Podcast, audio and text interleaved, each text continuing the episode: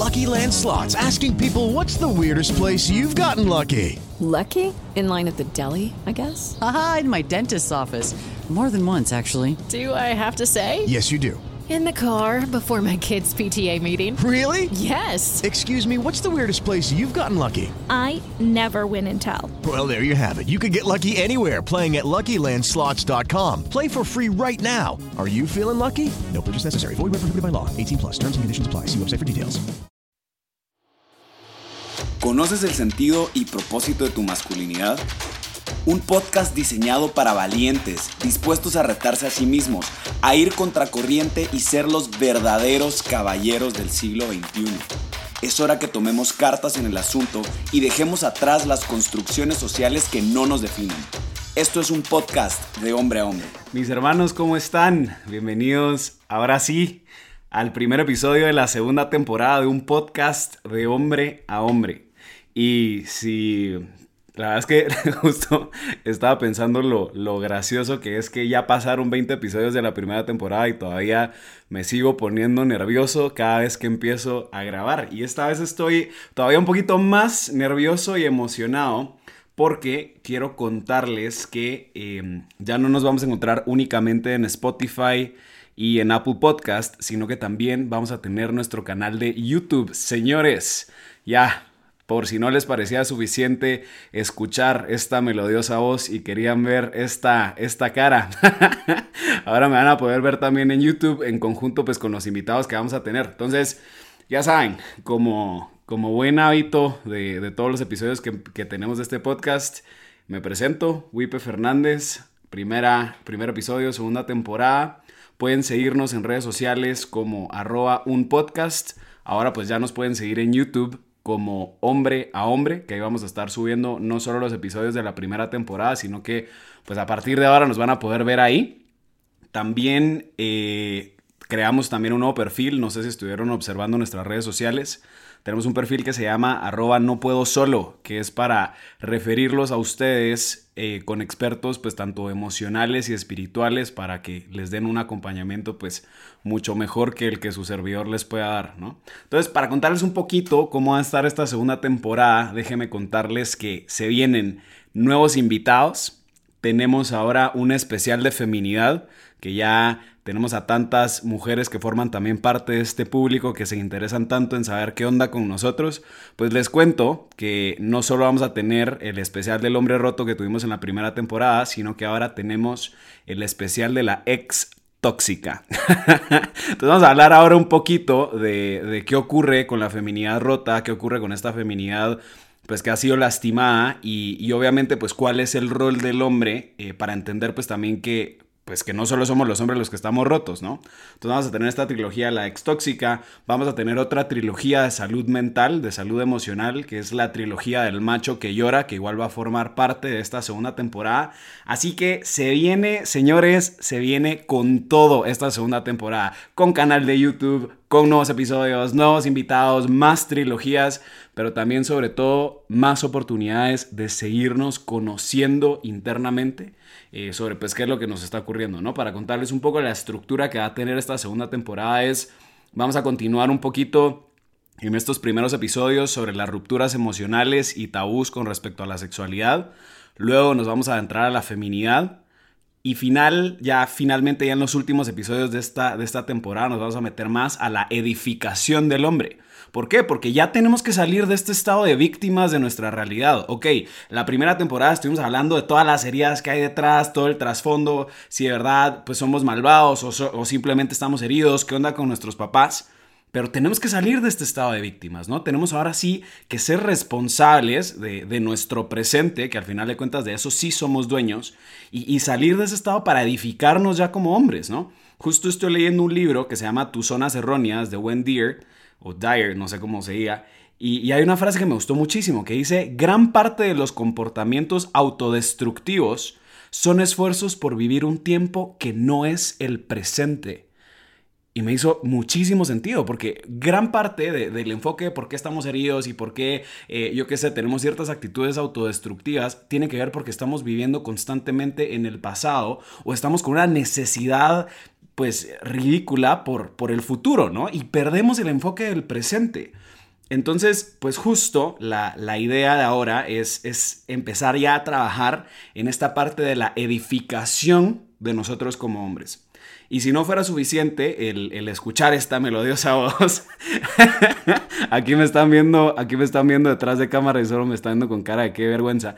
Pero aparte de, de toda esta parte de innovación auditiva y visual, les quiero comentar que igual en estos meses vamos ya a empezar a sacar eh, pues nuestra mercadería del podcast, en donde pues también vamos a tener libros de trabajo, ¿no? Libros de trabajo para que nosotros también podamos empezar a, a pues llevar de una forma mucho más ordenada este proceso de edificación como hombres y que pues ya en unos meses estaremos pues ya eh, lanzando nuestros workbooks y lanzando pues también la, la mercadería del podcast, ¿no? Eh, para contarles igual un poquito más de, qué es lo que se viene, yo sé que ya los estoy atorando demasiada introducción, pero quiero que se emocionen igual que yo. Eh, para contarles un poquito, también vamos a tener ahora un nuevo segmento en Instagram que se llama Caballeros del siglo XXI. Se recuerdan que ese era el nombre del último episodio de la primera temporada. Y es que más o menos cada 15 días vamos a invitar a hombres que nos van, que nos van a estar compartiendo su mayor aventura, su batalla más grande que han ganado, eh, la doncella que han conquistado. Pues obviamente estoy inspirado en el libro de, de Salvaje Corazón de John Eldridge. Porque al final de cuentas, la finalidad de todo esto es aprender de otros hombres. Se recuerdan que lo repito millones de veces en los episodios anteriores que la masculinidad se confiere de hombre a hombre y que lamentablemente eh, en este momento pues no desconocemos muchos de nosotros pues masculinidades saludables de las cuales nosotros podamos aprender. Entonces a través de estos segmentos la idea es que cada 15 días ustedes vayan pues conociendo a distintos hombres que les compartan a ustedes pues sus aventuras más grandes, sus batallas más grandes, esa la doncella que lograron conquistar y que ahora la pueden llamar su esposa. La idea es poder compartir todo esto para que ustedes también vean que en efecto existimos varios hombres que estamos trabajando en nosotros mismos. Entonces, eh, creo que esto de, los modelos de masculinidad ya me da pie para ahora sí empezar a hablar del, del eh, tema del día de hoy. Y, el tema del día de hoy, ya vieron que el, título es un poquito controversial, que se llama Generación Unisex. ¿no? Eh, creo que, que, es muy necesario tocar el tema de los modelos de masculinidad. ¿no? Y, no tanto a, modelos de masculinidad, que justo lo, estaba platicando con uno de mis futuros invitados, que, son como los distintos eh, esquemas mentales que tenemos de los hombres, Sino que aparte, cuando a mí me decían modelos de masculinidad, yo automáticamente pensaba, bueno, ¿en qué hombres nos estamos fijando nosotros, nuestra generación, a qué hombres está volteando a ver por los medios de comunicación, por las redes sociales, por el cine, por Netflix, etcétera, que los estamos volviendo estos modelos principales de nuestra masculinidad? Entonces, pues justo me, puse a, a investigar ahora sí un poquito más con respecto a esos modelos eh, conscientes alrededor de los años 70 a la generación centennial para empezar a ver, ok, ¿cómo es que hemos construido el concepto de nuestra masculinidad a raíz de eh, pues estas figuras de estos artistas que hemos visto a lo largo de nuestra historia, ¿no? Y, me da mucha risa porque les quería compartir, antes de, empezar esta parte, les quería compartir pues una, una, historia un poquito graciosa, ¿no? Yo soy tal vez de los, de los primos más pequeños, tengo primos que son mucho mayores que yo, que ya están casados y que tienen hijos, y tengo un sobrinito que hace más o menos como unos cuatro o cinco meses estábamos en San Pedro Sula. Saludos a, los, a mis amigos de, Honduras que están por allá. Estábamos en San Pedro Sula con mis primos y una de mis primas me empieza a comentar que su hijo más pequeño, el pequeño Juan Di, su hijo más pequeño de seis años, es fanático de Bad Bunny. O sea, cuando en algún momento vino Bad Bunny a dar un concierto aquí a Guatemala el año pasado y mi sobrinito estaba pero pegando gritos porque él quería ir al concierto de su ídolo Bad Bunny, ¿no? ¿Qué va a estar pensando un niño de 6 años a meterlo en un concierto de reggaetón y un reggaetón tan pesado como, como de Bad Bunny, ¿no? Pero justo se me venía a la cabeza cómo... Eh, pues obviamente desde tan pequeños tú empiezas a aspirar y empiezas a observar a otros hombres que pues empiezan a formar parte de estos modelos conscientes de masculinidad, ¿no? Igual me recuerdo de uno de mis primos que ahorita pues tiene más o menos nuestra edad, que él pues desde pequeño su ídolo era John Cena, ¿no? De, las luchas y le encantaba jugar a las luchitas y le encantaba jugar a que él era John Cena y golpearse con todo el mundo, pero gran parte de su modelo de masculinidad implicaba pues también esa esa agresividad, ¿no? Entonces, pues ya investigando un poquito de, de estos modelos de masculinidad que hemos tenido por lo menos estas últimas tres generaciones de hombres, empecé a, investigar en internet como distintos nombres de cuáles son esos artistas, eh, cuáles son esos influencers, le podemos decir, que en las generaciones anteriores volteábamos a ver y que obviamente ellos eran lo que formaban el concepto consciente e inconsciente de lo que era la masculinidad. ¿No? Entonces, por ejemplo, si nos íbamos más o menos a los años 70, 80, eh, yo me recuerdo que mi papá me hablaba muchísimo de los famosos anuncios de Malboro, ¿no? Eh, de estos anuncios de, cigarrillos, en donde, pues obviamente todos los hombres querían parecerse a ese, a ese vaquero de Malboro, ¿no? A ese vaquero que, que después de toda la escena en donde, pues, eh, yo qué sé, capturaba todo su ganado, se echaba su cigarrillo, ¿no? Y, un concepto, eh, pues muy claro de la masculinidad era este hombre macho, este hombre, pues, de, bigote espeso, ¿no? Que se echaba su cigarrillo. Y cómo, pues, a raíz de, a raíz de este anuncio, a raíz de esta... Eh, creación mercadológica de la masculinidad. Entonces nosotros podemos observar cómo las generaciones de nuestros papás eh, les gustaba tener ese bigote espeso, les gustaba pues verse rudos, ¿no? Porque, porque ese era el concepto que la mercadotecnia había empezado a pintar con respecto a la masculinidad.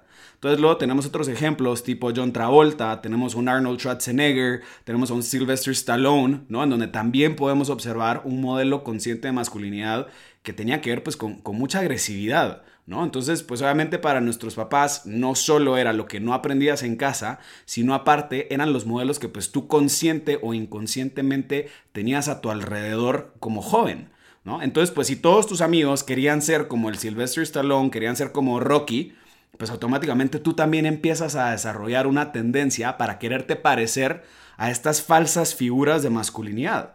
Luego nos vamos a los años 90, tenemos un Brad Pitt, tenemos un Tom Cruise, tenemos a, a Vin Diesel, tenemos a, pues, a, George Clooney, ¿no?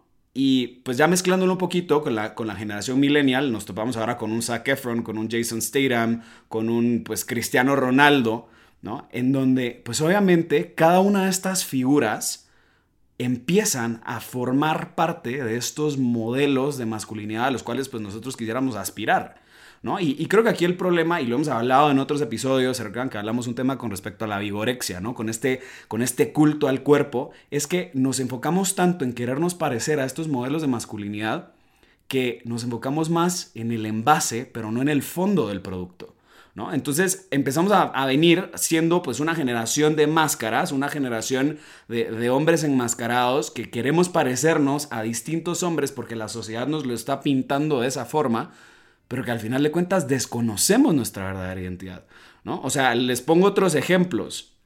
Eh, ahorita, pues justo platicaba con, con, cuál es como ese modelo de éxito que nosotros como hombres intentamos, pues, parecernos, ¿no? Y, justo lo estaba platicando con varios de mis amigos, que les decía, bueno, si yo les digo, ok, Pensemos en un hombre exitoso que tenga la chava que quiere, que, pues yo qué sé, que, físicamente sea bien parecido, pero que también sea, pues económicamente próspero. ¿En quién piensan? Y automáticamente la respuesta, se los juro que fue al unísono. O sea, esa vaina fue un coro en donde todos decían Harvey Specter. no puede ser posible que todos creamos que el modelo de masculinidad exitosa implique a un Harvey Specter, ¿no? Yo la verdad es que no soy tan fan de Suits porque siento que estoy trabajando cuando veo esa serie, pero a mí sí me causa un poquito de conflicto el pensar cómo muchos de los hombres creemos que ese es el, pues el fin último, ¿no? O sea, cómo vemos a este Harvey Specter como, como el hombre que todos queremos aspirar y el falso modelo, pues, de éxito al que, al que estamos buscando. ¿no? Eh, vemos también, eh, justo se lo estaba preguntando después a otro grupo de amigos de, bueno, ¿cuál es ese modelo de éxito que ellos veían? Y uno de mis cuates decía, este DJ que se llama eh, Gianluca Vacchi, ¿no? Pero de nuevo, es este, es, este, es este DJ que es igual súper polémico, que sale en un montón de videos semidesnudo, con un montón de modelos, con un montón de, de yo no sé, de modelos, artistas que están igual semidesnudas en bikini, que se la pasan bailando con él, que obviamente el tipo tiene muchísima plata, ¿no? Entonces, no sé, como que sí, sí, sí empieza a chocarme mucho cómo el mundo nos ha querido empezar a vender estos falsos conceptos de masculinidad, estos falsos conceptos de éxito, estos falsos conceptos de, pues, de virilidad incluso, ¿no? Al punto en el que pues ahorita, si ya nos vamos a una generación centennial, imagínense que ahí sí pues ya se pasó de nuestra generación, vemos ahora cómo también una generación centennial empieza también a ser influenciada pues por los famosos TikTokers. ¿No? Por estos, pues ahora nuevos influencers que a través de TikTok, de esta plataforma, empiezan pues a venderte un estilo de vida y pues un falso estilo de vida al final de cuentas, ¿no? Porque pues nadie nunca en sus redes sociales va a explicar o va a enseñar la realidad de su vida, simplemente vas a enseñar lo que quieres que la gente vea.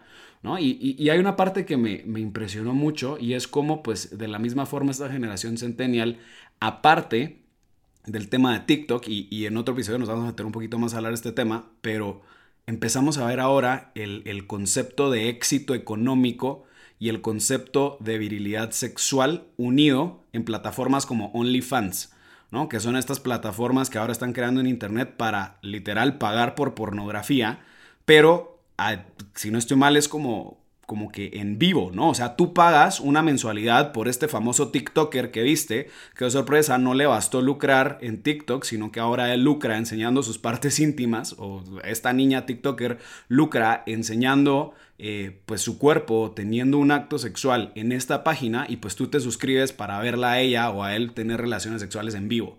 ¿No? O sea, si se dan cuenta cómo cada vez más vemos cómo nuestras generaciones empiezan a aceptar cosas que tal vez para nuestros papás e incluso para nuestra generación, pues ya, ya llegan a un grado, pues, pues preocupante, ¿no? Entonces, eh, cuando hablamos con respecto a estos falsos conceptos de éxito y de, qué es lo que quieres que la gente vea eh, con respecto a, a la masculinidad como tal, la verdad es que, pues a ver, o sea, yo también me incluyo adentro de estos hombres, adentro de estos hombres que crean contenido que pues obviamente se ven frustrados a veces, ¿no? Y, me pasó en estas seis semanas que no crean que estuve de vacaciones porque igual me tocó trabajar un montón. Em, pero sí, sí me, sí me pasó en estas seis semanas que emocionalmente eh, empecé, pues yo qué sé, a estar de bajón, empecé a tener un, poquito de momentos de crisis económica, de incluso una flaqueza espiritual muy fuerte. Y ni siquiera a mis mejores amigos les podía decir cómo me sentía, ¿no?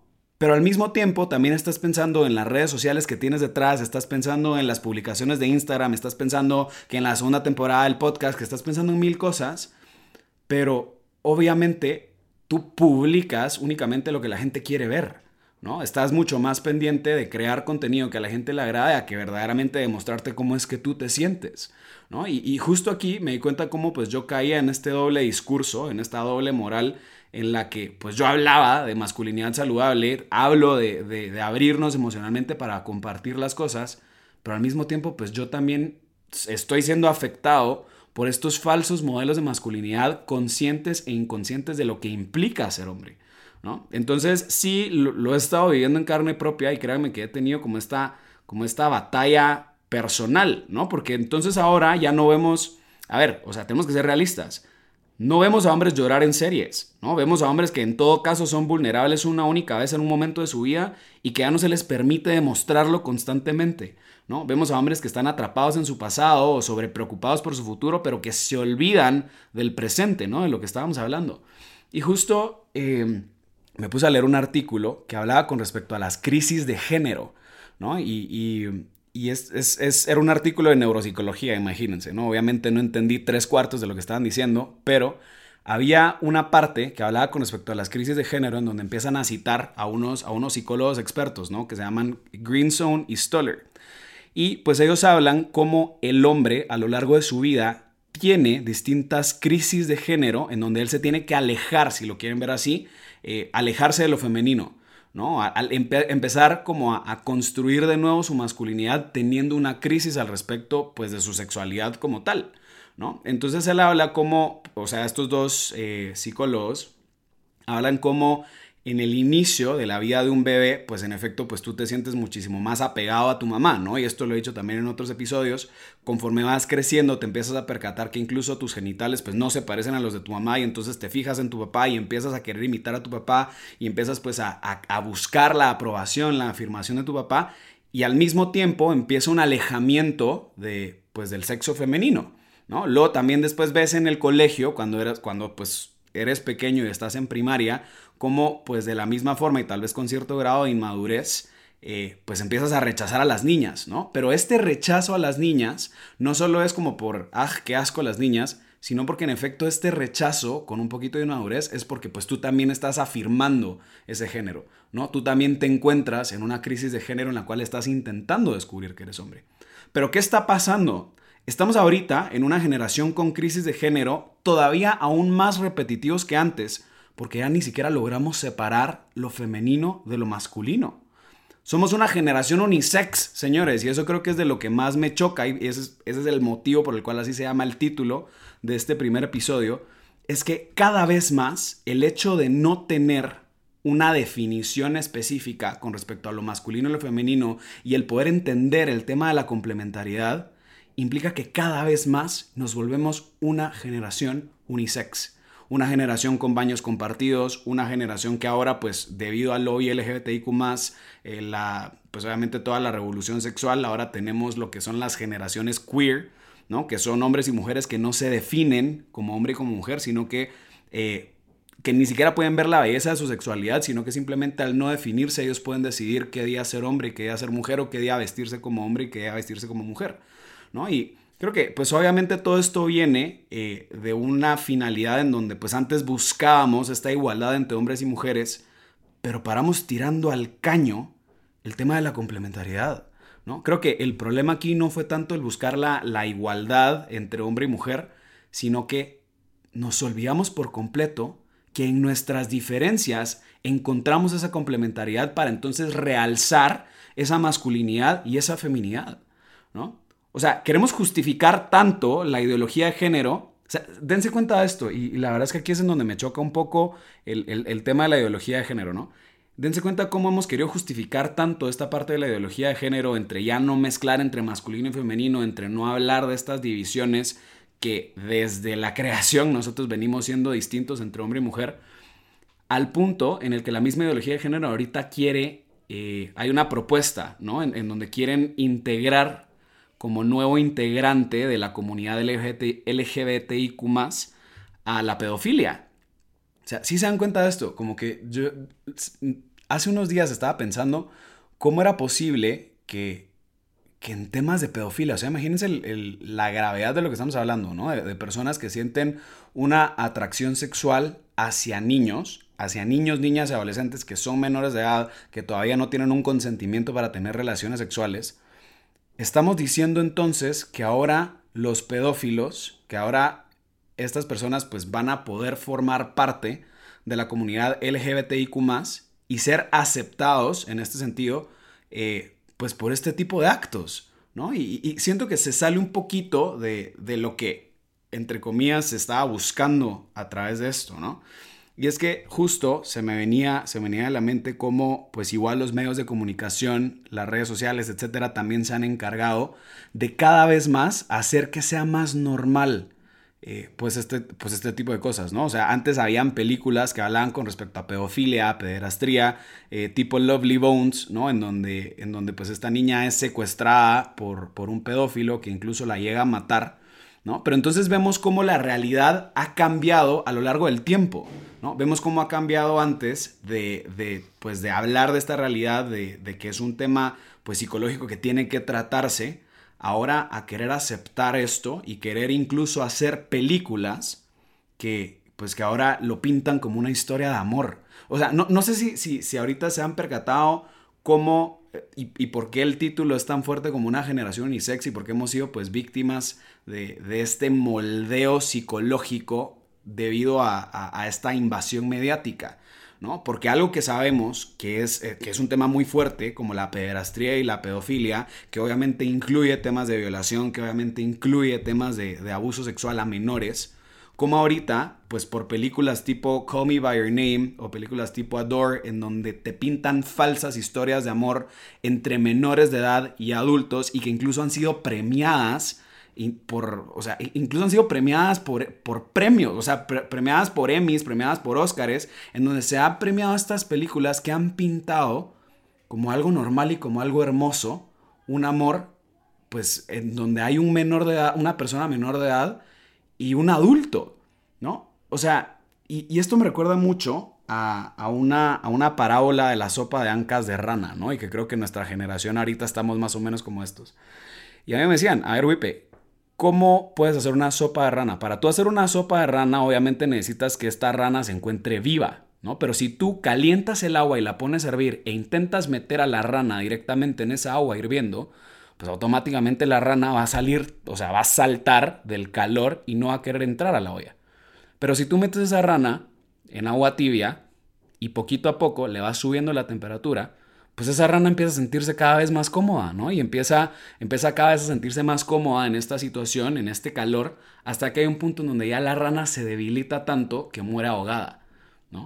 Entonces, poquito a poco, podemos observarlo ahorita, como poquito a poco la sociedad ha ido cada vez más aceptando situaciones debido a que, de nuevo, cada vez más no sabemos distinguir entre la belleza de nuestra sexualidad, entre ser hombres y entre ser mujeres. Cada vez más los hombres saben ser menos hombres y las mujeres saben ser menos mujeres.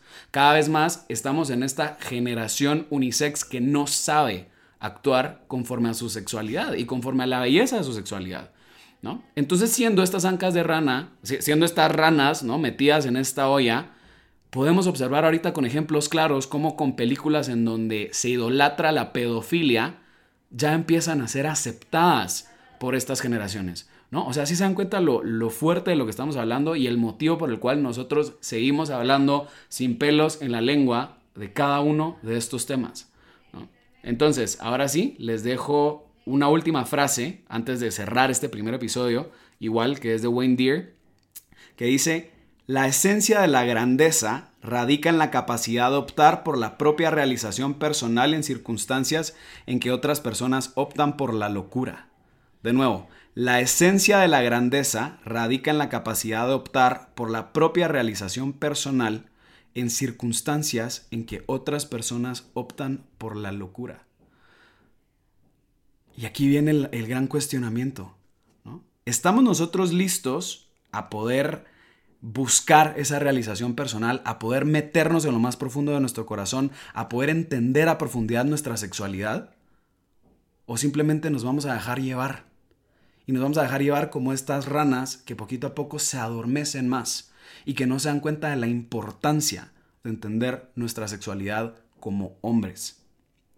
Entonces, recuerden seguirnos como arroba un podcast en Instagram. Si tienes algún tema emocional, espiritual, nos puedes seguir también como arroba no puedo solo, donde nos puedes escribir y nosotros vamos a buscar referirte con un experto. Nos pueden seguir en YouTube también como hombre a hombre. Y para no perder la tradición, ahora sí les tenemos una recomendación musical que se llama El Telón de El Caribe Funk. Nos vemos hasta el otro lunes, familia. Un abrazo.